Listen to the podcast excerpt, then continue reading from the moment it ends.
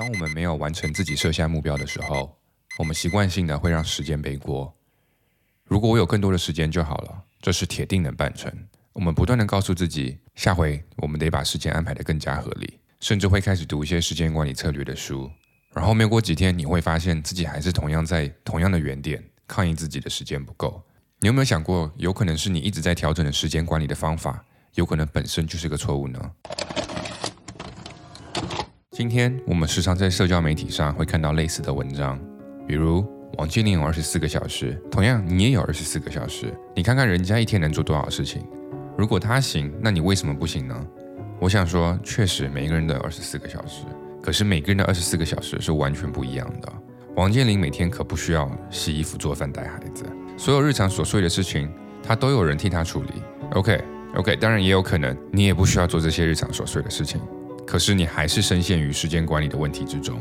你可能看了无数的帖子和视频，然后还是写下了一张很长很长的 to do list，写了一张有着三十五项代办事宜的列表。就当你手握咖啡，开启电脑，准备要干掉这三十五件事的时候，突然电话响了。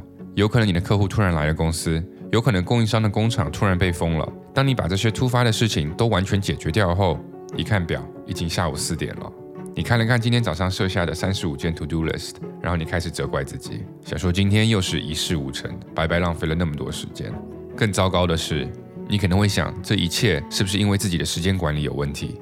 然后你再回去小红书上寻找更多更多管理时间的方法。不过之后你还是会一如既往的碰壁，因为要不对症，你要管理的并不是时间，而应该是你自己。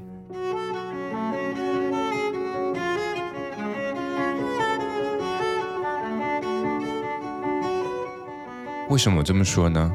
因为时间确实是一个有限且固定的资源。你跟王健林都有同样的二十四个小时，但是你们的精力 energy 可是完全不一样的。我有个在大律所工作的朋友。跟我比起来，他已经是我觉得精力非常充足的一个人。我感觉这也是为什么他能去常青藤，而我不行。不过他告诉我，他们公司的合伙人人到中年，遇到大案子的时候，依然可以通宵工作，早上七点回家睡两个小时，洗澡，然后准时十点进办公室开早会。我想说的是，大家都有一样的时间，但是每个人的精力和体力是完全不一样的。所以一天要做三十五件事，开五个会，可能理论上是可行。但是实际执行的时候就状况百出了，因为确实按照时间管理的方法，你是有时间完成这些事情的，但是你没有足够的精力啊。通常我们在做 to do list 的时候，我们只会关注于完成这件事情需要多少时间，而我们忽略了完成这件事情需要花多少精力。与时间不同，时间是非常好预判的，精力是很难预判的，因为精力根据每个人状况，它会变来变去。而且每个人针对不同的事情会需要不同的精力，so 我们需要停止关注于时间的管理，并开始管理我们的 energy，我们的精力。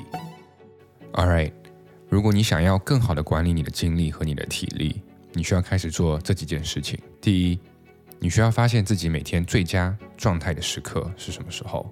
就是你的 peak performance，在这个时刻里面，你的精力是最好的。那是一个什么时间段？每天里面肯定有那么几个小时，你是更容易专注的。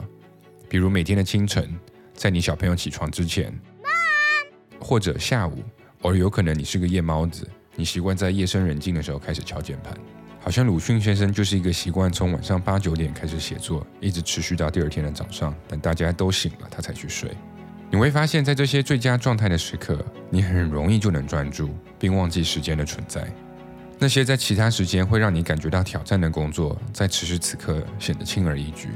你可以尝试细微观察一下自己的情绪、精力、体力在一天中的变化，并用个笔记本将这些变化记录下来。很快你会找到那个让你感觉你是超人的时段。哦，当然，你的精力最佳点也会随着你的年龄变化。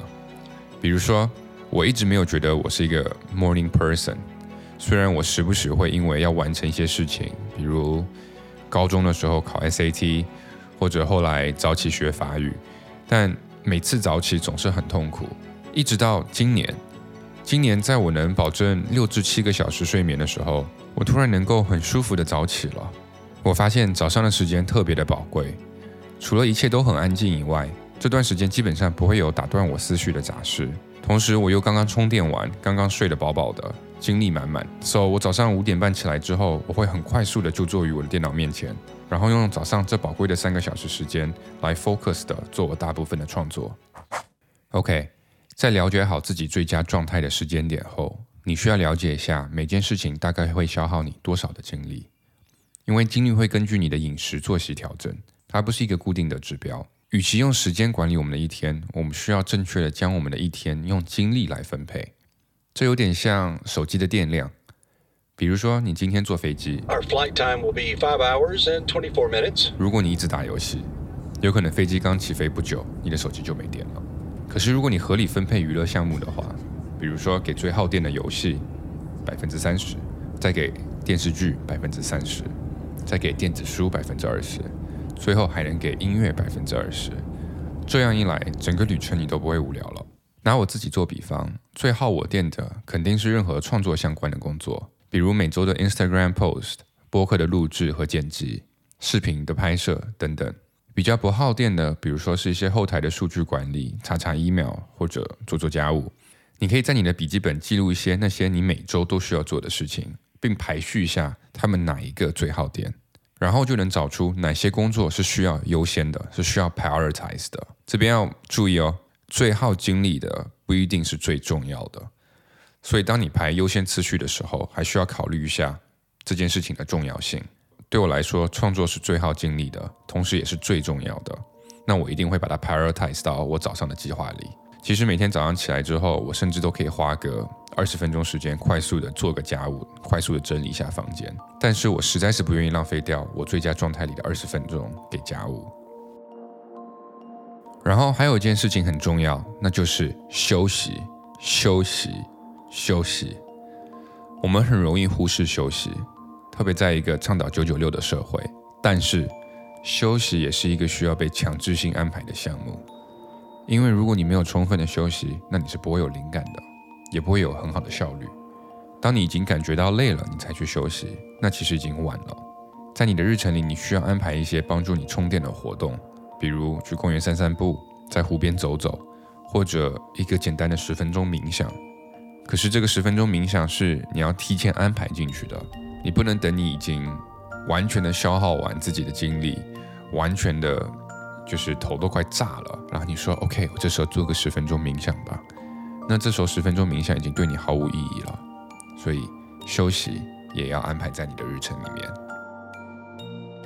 最后说了那么多，我还想说一点，就是我们人类真的是很复杂，我们的经历是我们很难控制的，同时我们生活里又会发生很多随机的事情，也是我们无法控制的，所以一定要在你的 schedule 里面留出一些突发事件的空间。我非常知道。当因为一些没有预料到的事情发生的时候，影响到了我们原本制定的计划，是件多么令人心烦的事儿。But, but, but，在这种时候，我们需要放过自己，并接受随机事件的发生。没办法，没办法控制这个，这些水逆的事情终归会发生的，from time to time。所以，时间管理、精力管理，还得加上我们能够接受生活的起起伏伏，这样才起活。这样我们才能自如的前进和后退，达到更多我们设下的目标。So，的确，你跟王健林和科比都有同样的二十四个小时，But，每一个人都是不一样的，每一个人经历都是不一样的，所以你需要根据自己的情况合理的安排。这就是今天的全部内容。大家也可以在我们的社交平台上，或者在小宇宙上给我们留言。And 我还是想说一下，如果想要支持一下我们的创作的话，国外的听众朋友们可以在 description 里找到 Patreon，国内的用户可以在爱发电平台上赞助我们的节目。我了解注册的过程有些繁琐，但是如果能得到你们的支持，那将可以 push 我们的节目产出更多更多有意思的内容。如果注册的流程让你真的觉得有点繁琐，那可以轻轻松松的给我们的节目点个 like。最后的最后，感谢大家的收听。Have a good one. Take care and stay healthy. This is your host, Johnny. I see you next time.